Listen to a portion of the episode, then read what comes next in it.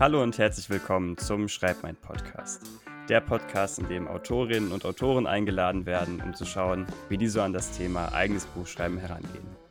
Heute in der zwölften Folge habe ich für euch Lev Marshall im Podcast. Er ist Fantasy- und Science-Fiction-Autor und hat bereits drei Romane veröffentlicht, die auch in diversen Formaten äh, zu finden sind, zum Beispiel als gedrucktes Buch, E-Book oder auch als Hörbuch. Die Links zu denen findet ihr natürlich wie gehabt in den Show Notes und alle weiteren genannten Links natürlich auch. Und heute soll es um seinen vierten Roman gehen, Der Sohn des Ork-Schamanen, der voraussichtlich im Oktober oder November diesen Jahres erscheint. Und da bleibt mir nichts anderes übrig, als dich, lieben Lev, im Podcast willkommen zu heißen. Ich hoffe, du hast gut einen Rechner gefunden heute. Danke, Elias. Ja. Ähm, schön da zu sein, ja. Und ich habe auch gut hineingefunden. Ähm, technisch ist das alles heute relativ einfach, ja? zum Glück. Genau. Danke fürs, dass ich da sein darf. Ja, danke nochmal, dass du zugesagt hast. Mich auf jeden Fall sehr gefreut, dass du da so sofort Feuer und Flamme für warst und äh, dabei warst. Ja, klar. Ähm, Sichtbarkeit ist wichtig, vor allem also für Self-Publisher, ja. Ähm, kann man ja ganz ehrlich sagen, ganz offen, oder muss man, glaube ich, auch. Und dafür ähm, ja, bin ich auch froh, dass du mich gefunden hast, dass äh, ich hier sein darf. Und ich hoffe, dass wir ja auch interessante Themen teilen können, weil ähm, ja, es gibt vielleicht nichts Besseres, als von anderen zu lernen. Ja, ähm, genau. Ich lerne auch ständig Neues und deswegen erzähle ich auch gern, was ich weiß. Ja, genau. Ja, sehr cool. Ähm, bevor wir mit äh, dem, deinem Buch starten und wie du zum Schreiben gekommen bist, äh, finde ich es immer sehr angenehm, wenn die Zuhörer noch ein bisschen mehr über dich erfahren. Und deswegen starte ich einfach mal mit der Frage, ähm, was du noch neben dem Schreiben machst. Schreibst du beruflich als Autor oder hast du noch eine äh, Arbeit neben dem Schreiben? Wie sieht das aus? Also ich bin Unternehmer. Äh, ich habe im Prinzip ähm, eine GmbH, mit, mit der ähm, verdiene ich mein Geld. Und, aber ähm, der Schreiber ist im Prinzip auch ein Teil des Unternehmers. Also ich habe im Prinzip eine Business-Seite, da schreibe ich auch Bücher. Ja, das ist Training für Sales Engineer, also technische Vertriebler. Das sind die, die Leute im Vertrieb, die eher technisch sind, die, die trainiere ich, die coache ich. Ja, das macht mein Unternehmen. Ähm, und gleichzeitig aber ist Teil meines Tagesablaufs auch das Schreiben für Romane. Also ich habe mir das so eingerichtet, dass ich sowohl Autor als auch im Prinzip Unternehmer sein kann. Ja, genau. Hm. Und ähm, wie sieht dann so ein typischer Tag äh, bei dir aus, wenn du sagst, dass beides Platz hat? Wie, wie regelst du das? Ja, spannende Frage. Also ähm, ich versuche Rituale zu schaffen. Also morgens ist immer Familienzeit, also wir können immer ganz in Ruhe frühstücken ähm, bringen dann die Kinder zur Schule zum Beispiel, ja. Ähm, oder noch in den Kindergarten. Also wir haben gerade beides, beides ist gerade aktuell. Ähm, dann geht es häufig, dann lese ich häufig viel, ähm, verschiedenen Bereichen, also auch mal, ja, auch mal Trivialliteratur in Anführungszeichen, aber häufig auch Fachliteratur, das ist so mein Morgen. Genau, dann geht es häufig ans ähm, selber Prospecting, das heißt Kundenakquise für mich bedeutet das. Dann habe ich ja, Gespräche mit potenziellen Kunden, habe ähm, liefere auch Trainings ab über alles online, ne, alles von daheim. Und Nachmittag, Abend ist dann meine Schreibzeit. Also dann schreibe ich entweder an Fachbüchern ähm, und dann, wenn es ja so nach acht, neun, wenn die Kinder im Bett sind, dann ist die Fantasy dran. Genau, das ist so mein Tagesablauf. Ja. Klingt erstmal lang und viel, aber ich habe viele Pausen zwischendrin. Ähm, genau. Also so ungefähr sieht es bei mir aus. Fast jeden Tag, ja. Ja, ich finde es spannend, dass du das äh, so in Blöcke einteilst und quasi jeder, jedem Bereich äh, in deinem Leben so seinen, seinen festen Platz gibst. Und ähm, ich kann mir vorstellen, dass das auch, ähm, dass man dann auch leichter in diese einzelnen Sachen reinkommt, anstatt wenn man jetzt ähm, zwischen allen Sachen so ein bisschen hin und her springt, sondern man hat jetzt wahrscheinlich dann äh, so seinen Blog und sagt, okay, jetzt ist die Zeit fürs Lesen, da bin ich dann auch voll im, in dem Lesemodus drin oder jetzt ist Zeit für mhm. Familie, jetzt hat alles andere erstmal den äh, hinten angestellt. Das, äh, kann ich mir schon vorstellen, dass das äh, hilft auf jeden Fall dabei. Ja, definitiv. Also das Unterbewusstsein, glaube ich, macht dann irgendwie mit. Ja, ich weiß jetzt, okay, jetzt ist das dran und jetzt schalte ich auch um. Und ich fühle mich auch immer, also ich fühle mich schlecht, wenn ich einen Block nicht schaffe. Ja, also ich breche dann auch was anderes ab, damit ich in diesen, also das, das merke ich schon, das, das passiert dann einfach, ja. Dann fühle ich mich auch nicht wohl, wenn ich das nicht geschafft habe in dem Sinn. Also es hat sich dann insofern schon eingeschliffen, ja. Ähm, genau, das mache ich auch seit drei Jahren mittlerweile. Also 2018 habe ich im Prinzip meinen Job gekündigt, mhm. mein Fest, meine Festanstellung. Und dann habe ich gesagt, hey, ich schreibe jetzt. Und mit dem Schreiben hat es auch zum Unternehmertum geführt. Also es war ähm, ja, eine, äh, ja, teilweise zufällig, teilweise glücklich, teilweise geplant. Ähm, alles irgendwie in einem. ähm, wenn ich zurückschaue, kann ich es gar nicht genau beschreiben. Ne? Aber es ist eine schöne Situation. Wir sind auch alle gesund und das ist super und wir können unser Leben gestalten. Ähm, darüber bin ich echt froh, ja. Auch, dass ich das Schreiben wirklich ähm, einplanen kann und, und, Zeit dafür habe. Ja, das ist, ist glaube ich, ein großer Punkt, auch wenn ich häufig ähm, Social Media höre, ja, dass, dass der Brotjob immer am Weg steht. Das finde ich immer schade an der Stelle. Ähm, und ja, da glaube ich, hab, bin ich in einer glücklichen Position, weil ich es einfach gestalten kann, ja. Ja, auf jeden Fall. Und jetzt haben wir schon viel darüber geredet, wie viel äh, oder wie das Schreiben in deinem Alltag drin ist. Dann würde ich sagen, starten wir doch einfach mal rein, ähm, wann das überhaupt bei dir angefangen hat, dass du dich so für Geschichten schreiben interessiert hast. Ich glaube, angefangen hat das so in der siebten Klasse, aber ich habe nicht geschrieben. Also es ist nicht so das typische jetzt, ähm, er hat dann jeden Tag geschrieben. Es war eher übers Rollenspiel und da war so viel, wurde, wurde viel nebenher geschrieben. Ne? Also man hat DSA habe ich gespielt, das schwarze Auge. Und dann habe ich mal Abenteuer entworfen, die geschrieben, Charakterhintergründe und solche Sachen, ja. Ähm, auch so viel eigentlich ähm, immer mal wieder eine Kleinigkeit geschrieben, kleine Geschichten. Genau, und das, ähm, ähm das lag dann irgendwann flach, ich glaube so mit dem Studium und da, da habe ich nicht viel gemacht. Aber 2018 ähm, wollte ich ein Fachbuch schreiben Genau, und ähm, das habe ich auch angefangen. Das war so ein E-Book. Ja, das ging so mit meiner Selbstständigkeit los, das weiß ich noch. Und dann habe ich mir eine Lektorin gesucht und die hat gesagt, hey, was du da schreibst, ähm, ist kein Deutsch. Lag auch ein bisschen daran, dass ich, dass ich für ein US-Unternehmen gearbeitet habe, fünf Jahre davor. Ja. Also mein, meine Sprache war eigentlich nur Englisch. Ne? Ähm, mhm. Und äh, ja, es war irgendwie total versaut. Ja. Und dann habe ich gesagt, okay, ich probiere was anderes und habe eine Gesch Kurzgeschichte geschrieben, die äh, eine Fantasy-Kurzgeschichte letztendlich. Genau. Und dann hat sie gesagt, hey, das sieht besser aus. ähm, übt das doch ein bisschen. Ähm, genau. Und damit bin ich wieder ins Deutschschreiben reingekommen. Und dann habe ich halt gemerkt, wie gern ich das eigentlich mache und denke, hey, da muss ich was draus machen, weil das hat mich echt mitgerissen. Also ich, äh, keine Ahnung, da, da kam irgendwie so ein, ich weiß nicht, so ein Licht ging an, ja. Das, das ist, was ich machen will. Ja, auch, ne? Ähm, genau. Und damit hat es dann angefangen. Und ja, die Lektorin hat das Buch dann auch mit mir fertig gemacht, ist aber dann nach Asien verschwunden. ähm, genau, so, so ging es los. Ja. Und äh, die Interesse für Fantasy und Science Fiction kam denn auch aus dem Rollenspiel daher oder also hast du dich einfach für die Sache interessiert oder wie ist das äh, entstanden? Ja, definitiv aus dem Rollenspielbereich. Vor allem, weil man ja da auch selber viel gelesen hat.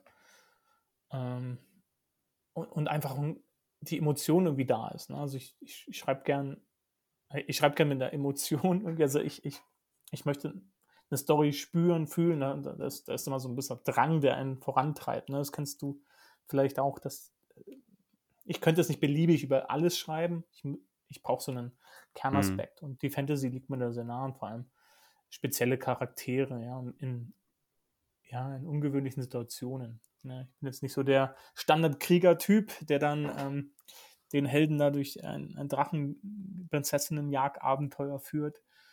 Ähm, sondern das soll dann schon, das soll dann schon eher spezieller sein, ja. Genau.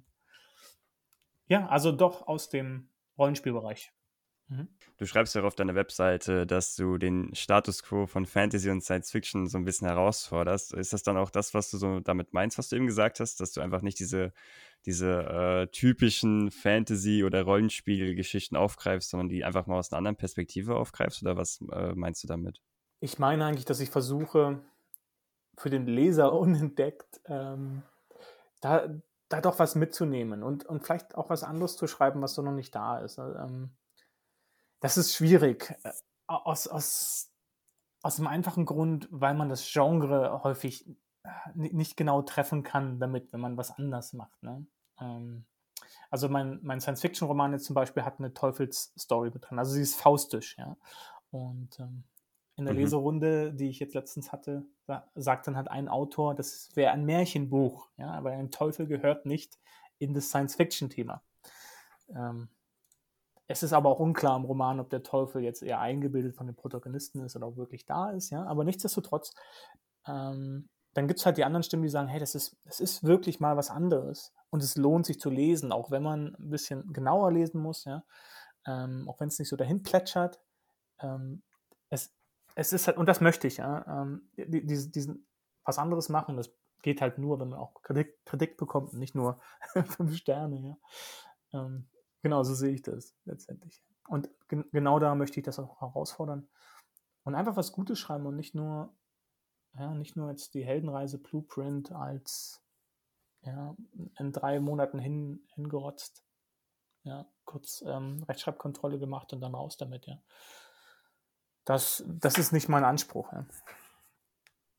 Ja, da ist ja auch so ein bisschen dann äh, die Frage, was macht äh, das Genre zu dem Genre? Also ich, das ist wahrscheinlich ja dann auch so ein bisschen subjektiv für jeden, was das dann ausmacht. Und äh, kann ich mir vorstellen, dass es dann auch Leute gibt, die dann sagen, naja, also so habe ich es schon immer gelesen, so will ich das auch haben, aber es gibt natürlich dann auch die andere Fraktion, die sagt, naja, ich habe es jetzt schon so oft gelesen, es ist jetzt mal auch interessant, es mal anders zu lesen. Mhm. Also ja, klar, gerade aus dem monetären Erfolgsstandpunkt, ne, also merke ich auch, dass je Anspruch anspruchsvoller. Und da, damit meine ich nicht die Schreiber anspruchsvoll. Das ist das einfach ähm, die, die Geschichte unüblich wird, ja, in dem halt Elemente drin sind, die in dem Bereich nicht sind, die man dann halt erklären muss und ähm, die dann auch mitspielen, was höchst interessant sein kann auch spannend sein kann. Also für, für einige Leser ist es doch für die, die das Genre erwarten, vielleicht manchmal so ein kleiner Rücksetzer, ja, äh, wo man kurz guckt und sagt, äh, was ist das jetzt, ja. Ähm, nichtsdestotrotz, ich, ich habe mittlerweile ähm, ja, sowas wie Fans, auch wenn es sich komisch anfühlt, das zu sagen. Ähm, ein paar Leute lesen das gerne, was ich mache, und das ist, das ist Belohnung gen genug, ja. Also selbst die, die mir einen Stern oder zwei geben, ähm, ich wertschätze immer deren Zeit, ja, und vor allem deren Feedback. Gerade in den Leserunden finde ich das großartig. Ähm, dann nehmen sich doch immer alle Zeit und sagen etwas dazu, auch wenn es jetzt nicht immer ja, äh, das konstruktivste Feedback ist. ähm, ich, ich, wertschätze wirklich jeden, jeden, der da reinschaut und ähm, mir sagt, wie er es findet und halt von Klappendeckel zu Klappendeckel gelesen hat, weil das ist nicht normal. Ja? Gelesen zu werden ist nicht der Standard. Ähm, ich glaube, sogar manche E-Mails werden teilweise überlesen. Ja? da liest man den ersten und letzten Satz und das war's. ähm, genau, von daher bin ich schon stolz auf die, auf die Leser, die ich habe und ähm, genau, ich versuche auch mit denen immer so im Kontakt zu bleiben über Instagram oder halt in den Leserunden. Genau. In einer Leserunde hatte ich sogar mal ein Zoom-Meeting, also das habe ich dreimal samstags gemacht und habe dann gebeten, wer Lust hat, ähm, treffen wir uns halt und machen so ein kleines, ja, 20 Minuten Kaffee zusammen, ja. Das war lustig, ja, habe ich auch einige kennengelernt. Ähm, ja. So, so Dinge versuche ich dann zu machen, einfach um meine Leser kennenzulernen. Das ist ja mega cool, dass du dann äh, auch einfach schon diese kleine Leserschaft für dich gewonnen hast, die ähm, einfach deine Bücher äh, wertzuschätzen weiß. Und ähm, wie du schon gesagt hast, es ist auf jeden Fall nicht selbstverständlich, dass Geschichten gelesen werden oder E-Mails, Texte, was auch immer. Und ich gehe auch stark mhm. davon aus, dass wesentlich mehr geschrieben als gelesen wird. ja, äh, kann ja keiner weglesen, ja. Umso wichtiger ist es eben, und das ist auch so mein Learning, immer ein bisschen mehr mit jedem Roman, die Zielgruppe auch zu treffen oder zu kennen. Ja, das Genre doch größer zu bedienen und, und nicht zu versuchen, den Genre-Mix ja, zu ausgefallen zu machen. Ja. Also von daher, dieser Status quo ist, ist auch zum Teil ein bisschen Marketing, ja, also der Versuch, ähm, sich zu differenzieren als Autor. Ne? Genau. Hm. Und ähm, du hast auch auf deiner Webseite stehen, dass du versuchst mit äh, Fantasy-Romanen bzw. mit den Büchern, die du schreibst, auch äh, philosophische Ansätze oder Sinnfragen zu verbinden. Mhm. Wie, wie kamst du auf den Ansatz, diese Dinge miteinander zu vermischen? Ja, weil ich Stoiker bin in dem Sinne. Also, ich, was heißt Stoiker bin? Ich ähm, mag die, die stoische Philosophie und ähm, beschäftige mich schon lange damit. Und ich finde in unserem Alltag, also das klingt erstmal komisch, glaube ich, wenn ich das erzähle, die meisten irgendwas. Ähm, es passt so krass auf unsere heutige Zeit, wie, wie direkt ähm, Stoiker gedacht haben. Ja? Also das Thema Verantwortung für sich selbst zu übernehmen, ähm, den, den, Situationen, die im Leben so sind, nicht die Bedeutung zu geben, weil äh, ob ich jetzt weine oder nicht, ja, das ist der Situation egal.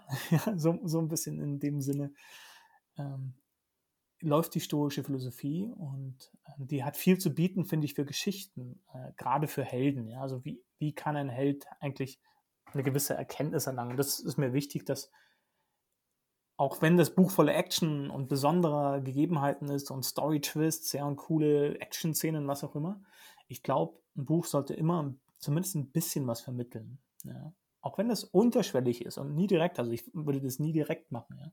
Das ist immer unterschwellig. Aber ich glaube, das Gefühl, danach zuzuklappen und zu sagen, hey, huh, das könnte auch, also irgendwie passt das auch auf mich.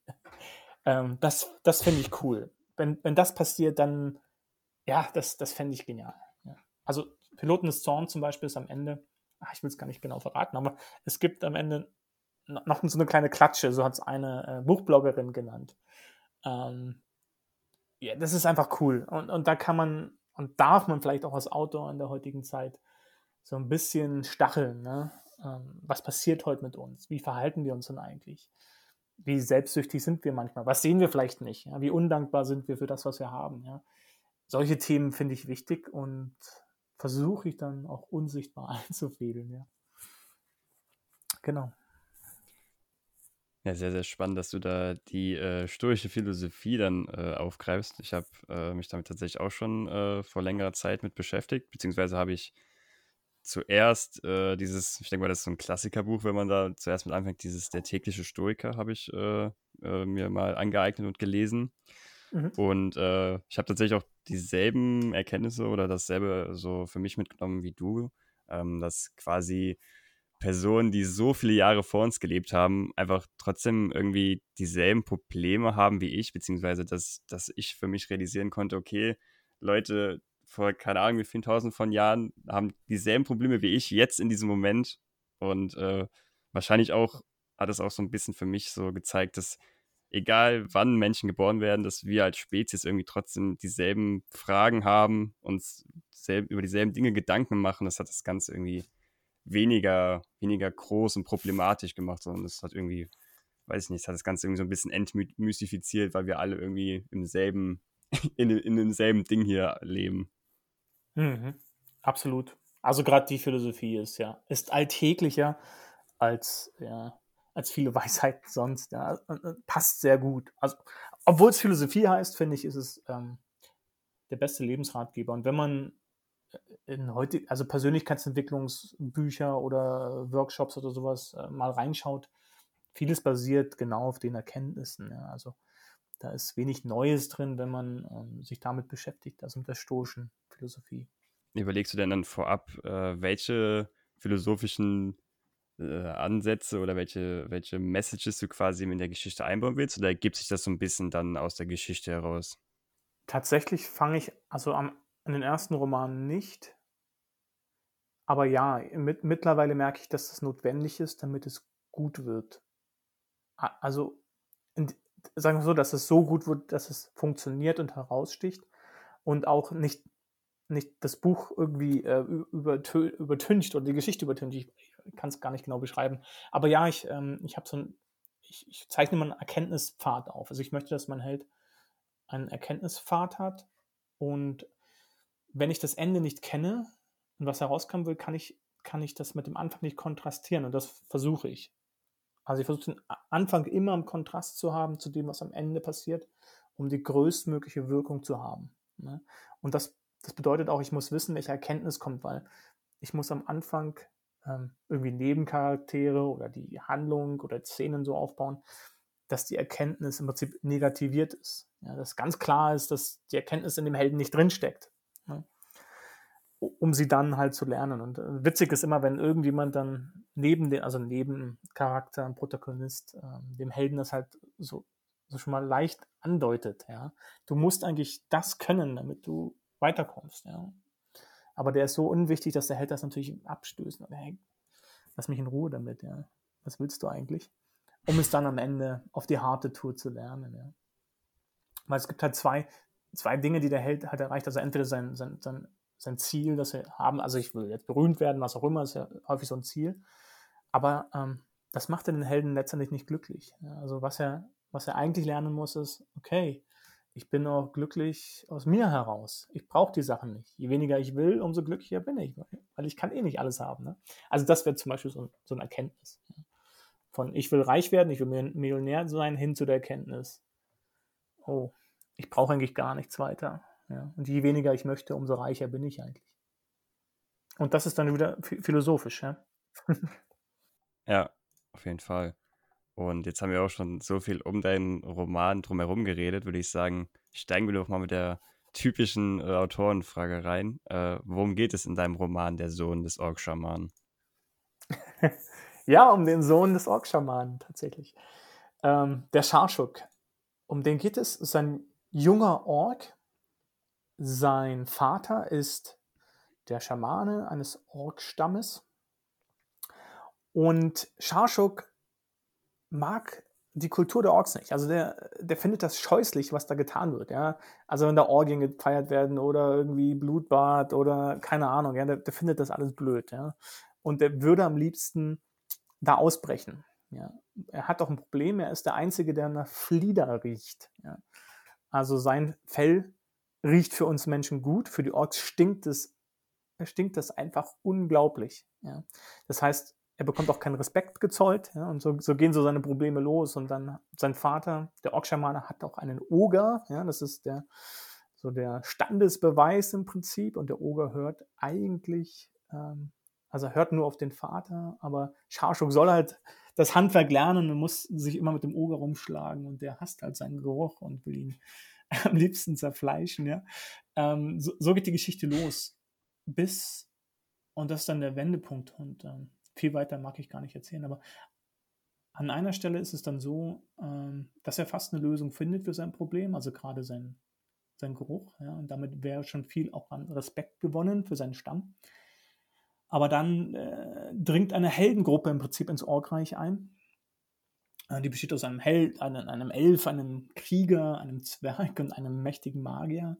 Und äh, ja, die vernichten das Orkdorf, ja, also und auch seinen Stamm. Und da geht eigentlich seine Geschichte los. Ja. Also der, der Scharschok hat dann ein heftiges Problem, dem man sich dann stellen muss, nämlich wie was tue ich jetzt? Ja? Also seine Frage ist so ein bisschen, was mache ich? Ähm, weil er ist in dem Moment nicht da, wenn das passiert, aber findet raus, was passiert ist. Ja? Und genau. Von da entwickelt sich die Geschichte. Und ich finde, dass äh, dieses Buch auch genau äh, das gut aufgreift, worüber wir gerade eben schon gesprochen haben, nämlich dass ähm, du die Perspektive einfach mal komplett umdrehst, weil normalerweise, wie man das aus irgendwelchen Videospielen oder Rollenspielen kennt, ist man ja meistens diese Heldengruppe, die die mhm. simple Quest bekommt, dass irgendwo in der Nähe so ein Orklager ist, was man dann mal leerfegen soll. Und äh, in deinem Roman ist es dann genau die andere Perspektive, nämlich die der Orks, was ich sehr, sehr spannend finde als Ansatz. Ja, das hat auch extrem Spaß gemacht. Und aus der Sicht des Elfen, also die andere Gruppe wird aus der Sicht des Elfen beschrieben, das ist, das ist, war unglaublich lustig, die beiden zu, im Kontrast zu, zu bringen. Und ähm, ja, auch für die Testleser war das, also ich habe, wie viele Testleser hatte ich jetzt? 10, 15 vielleicht schon? Ja, um die 15. Darunter auch einen, einen ganz lieben Autorenkollegen, den Peter Humann, den ich ähm, an dieser Stelle gerne grüßen möchte. Ähm, das war so lustig. Die meinten halt, die haben halt darauf hingefiebert, was passiert, wenn die beiden sich endlich treffen, ja, also der Scharschuk und der Elf. Und ähm, da, das waren die tollsten Szenen, ja. Also ähm, hat echt Spaß gemacht. War selber überrascht, ähm, wie gut das letztendlich funktioniert hat. Und was ich da auch reinnehme, ist viel Schamanismus. Also ich habe tatsächlich viel recherchiert, ähm, wie Schamanismus funktioniert in verschiedenen Stämmen und in, in Völkern und habe das im Prinzip so abgepaust, ja, oft ein bisschen orkischer gemacht, ein bisschen urtümlicher gemacht, obwohl da muss man nicht viel tun. Der Schamanismus ist schon sehr, ja, der bietet schon viel, da muss man nicht viel drauflegen. Ähm, genau, aber das hat sehr viel Spaß gemacht und ja, ich glaube, das ist was Rundes geworden. Ja. War diese Idee, diese, äh, dieses Perspektivwechsels auch äh, das erste, was an dem Buch da war? Oder was war äh, zuerst an dem Buch da? Welche Idee hat das Ganze zum, zum Rollen gebracht? Ähm, ich weiß gar Ach so, ja, der Orkschamane taucht immer im ersten Roman auf. Und ich, ich hatte schon immer Lust, darüber zu schreiben. Also, was macht so ein Orkschamane, was kann der so? Und ähm, welche Probleme hat der eigentlich? Ja, weil, weil es ist ja doch auch bei den Orks ein Außenseiter in dem Sinne. Ja. Ist immer so eine Art Einzelgänger, ähm, hat vielleicht auch, ist schlauer auf jeden Fall, hat Zugang zu mehr Wissen ne? und, und damit auch seine eigenen Probleme. Und so ging das eigentlich los. Und dann hatte ich irgendwo so die, ja, ich will das machen. Ja. Der ein, also der, der, der richtige Impuls zur Umsetzung kam von Peter Hohmann. Ähm, vielleicht magst du ihn auch mal einladen. der ist äh, auch ein spannender Gast. Ähm, weil der Peter meinte, hey Patrick, oh, oder Lev, ja, also Patrick ist mein richtiger Name, ähm, wir treffen uns ab und zu. Und der war bei mir und hat gesagt, du, du schreib doch mal was Einfaches. Mach doch mal einen ganz einfachen Plot. Ich, ja, ich habe schon eine Idee. Ich nehme den Orkschaman. Und er schon wieder, ach Gott, jetzt fängt, oh nein, was Einfaches. Aber ich habe die Geschichte sehr einfach gemacht. Also das, ähm, der Orkschaman ist eine einfache Geschichte, wo, wo aber, glaube ich, viel drin ist. Ähm, also viel Saft, ja, viel Kraft. Und ähm, auch Humor und Action, ja. Also der. Also ich finde ihn richtig klasse geworden. Er wird jetzt lektoriert. Ich bin gespannt, was die Lektorin sagt. Ähm, genau, Mitte September geht das Lektorat los und deswegen auch das Release Richtung Oktober, November. Ja, also ich habe noch kein konkretes Datum. Aber das geht in die Richtung. Hm. Was, was ich äh, spannend finde oder was ich mich natürlich direkt frage, äh, was ist denn anders, wenn man auf einmal einen Ork als Protagonisten hat und nicht mehr einen Menschen? Auf was für Dinge muss man dann auf einmal achten beim Schreiben? Auf eine Menge, die einem vorher gar nicht bewusst sind. ich, ähm, ich nutze auch immer ein Story-Coaching. Ja, das, dafür gebe ich Geld aus, auch in, in, äh, in, der ersten, in zeitigen Phasen eines Romans. Und das hatte ich auch wieder machen lassen bei, ähm, beim bekannten Lektor, der Florian Führen. Der hat mich bis jetzt bei jedem Buch begleitet. Ähm, genau, und also er pfeift mich dann immer ordentlich zusammen. Ja. Ähm, und da sind viele Sachen dabei, die einem, also die mir da nicht bewusst waren. Ähm, vor allem, wenn man das erstmal anfängt zu schreiben, schreibt man sehr orkisch. Das heißt, es ist für einen Menschen eigentlich schon fast ja, man riecht die Fäkalien schon förmlich, ne? weil das sehr häufig Teil des Ganzen war. Also da musste ich sehr stark aufpassen und habe auch sehr stark abgeändert, was das Ganze betrifft. Und dann so die Wahrnehmung. Also wo ich heute ähm, Kopf oder Fuß oder sowas schreibe, ist es jetzt der Schädel oder der Lauf oder es ist der Leib und nicht der Körper oder äh, die Pranke oder die Tatze oder ähm, ne? also das, das sind so Sachen, die, die klingen erstmal trivial, aber ich habe jetzt letztens in meinem eigenen Lektorat ähm, bin ich nochmal durch und habe tatsächlich noch immer noch Stellen gefunden, wo ich es menschlich geschrieben habe, anstatt aus der Sicht des Orks. Ja, ähm, da muss man stark aufpassen, vor allem auch welche Worte die nutzen. Ne? Also ich habe einmal den Ork was vergleichen lassen mit einem Feldstein. Ja? Dann hat der Florian gesagt, der Story Coaching gemacht hat, ja, ähm, Orks betreiben keinen Ackerbau. Wahrscheinlich kennt er keinen Feldstein. Ja? Ähm, also einen Feldstein. Und ich denke, okay, ja, macht Sinn. Ähm, also solche Themen sind, aus dem, sind im Perspektivwechsel von was Unüblichen schwierig. Ja. Und da musste ich viel durcharbeiten, viel überarbeiten. Ja, hat viel Zeit gekostet. Ja. Du hast tatsächlich was Spannendes aufgegriffen, wo ich mal äh, kurz drauf eingehen möchte. Ähm, ein Story-Coaching für Leute, die jetzt ähm, sich darunter was genaueres vorstellen möchten. Was, was kann man sich darunter vorstellen? Was, was passiert in so einem Story-Coaching? Ja, grundsätzlich geht es darum zu erkennen, funktioniert die Geschichte. Also ähm, typische Teile sind ähm, so der ähm, der richtige Szenenaufbau, dass ich da auch einen, ja, im englischen Mut, ich komme gerade nicht aufs deutsche Wort, dass, ich, dass, dass, der, dass die Stimmung sich ändert. Ja, ähm, von vielleicht verzweifelt zu erlöst, ja, zum Beispiel. Das ist wichtig in der Szene, dass so ein Wechsel ist. Dann ist es wichtig, passen die Szene zusammen. Ist es logisch, was da passiert? Ja, oder schon so erste Sachen, wie gesagt, mit dem Feldstein oder ähm, auch so Sachen, dass es zu fäkalienhaft geschrieben ist. In dem Sinne war die erste Fassung wohl, ähm, das, das fällt einem gar nicht so auf. Ja. Dieser externe Blick ist eigentlich das Wichtige. Von jemandem, der Erfahrung hat und einem auch ganz deutlich sagt, hey, was du bist wo, also auf dem Weg, wo du bist, ähm, auf dem du bist, auf dem du dich befindest, das funktioniert oder das funktioniert nicht. Ähm, und das ist manchmal schon tough, ja. Also vor allem, je mehr man schreibt, wird das Feedback auch tougher. Das merke ich auch. Am Anfang hat man, glaube ich, noch ein bisschen Welpenschutz, aber wenn man ein bisschen was schon gemacht hat, dann, ähm, dann kriegt man es auch faustig. um die Ohren, würde ich sagen. Ich weiß nicht, ob ich jetzt das äh, Sprich Sprichwort verhohnepiepelt habe, aber ähm, genau. Also Story Coaching ist wirklich dafür da, nicht ein Jahr lang zu schreiben oder ein halbes oder was auch immer es für dich ist, und dann am Ende dazustehen und zu sagen, hey, das äh, passt strukturell gar nicht. Ich habe da, die Anlage ist falsch von dem Protagonisten oder die Erkenntnis oder worauf willst du eigentlich hinaus, für wen schreibst du. Ähm, ganz wichtig, äh, Perspektive war auch noch ein ganz wichtiger Punkt. Welche Perspektive nimmst du ein und wie wirkt die auf den Leser? Ne? Äh, oder ist der Roman zu düster oder was ist mit der, wo kann man Comedy anlegen und wo nicht? Ähm, also da, da, kann man ganz viel machen. Das ist auch immer individuell, glaube ich, je nach Erfahrungsstand. Ähm, es macht auf jeden Fall Sinn, diesen externen Blick nicht nur im Lektorat zu haben, sondern auch schon mal eher. Ne. Wenn man jetzt nicht unglaublich erfahren ist, was ich schreibe seit 2018 Romane.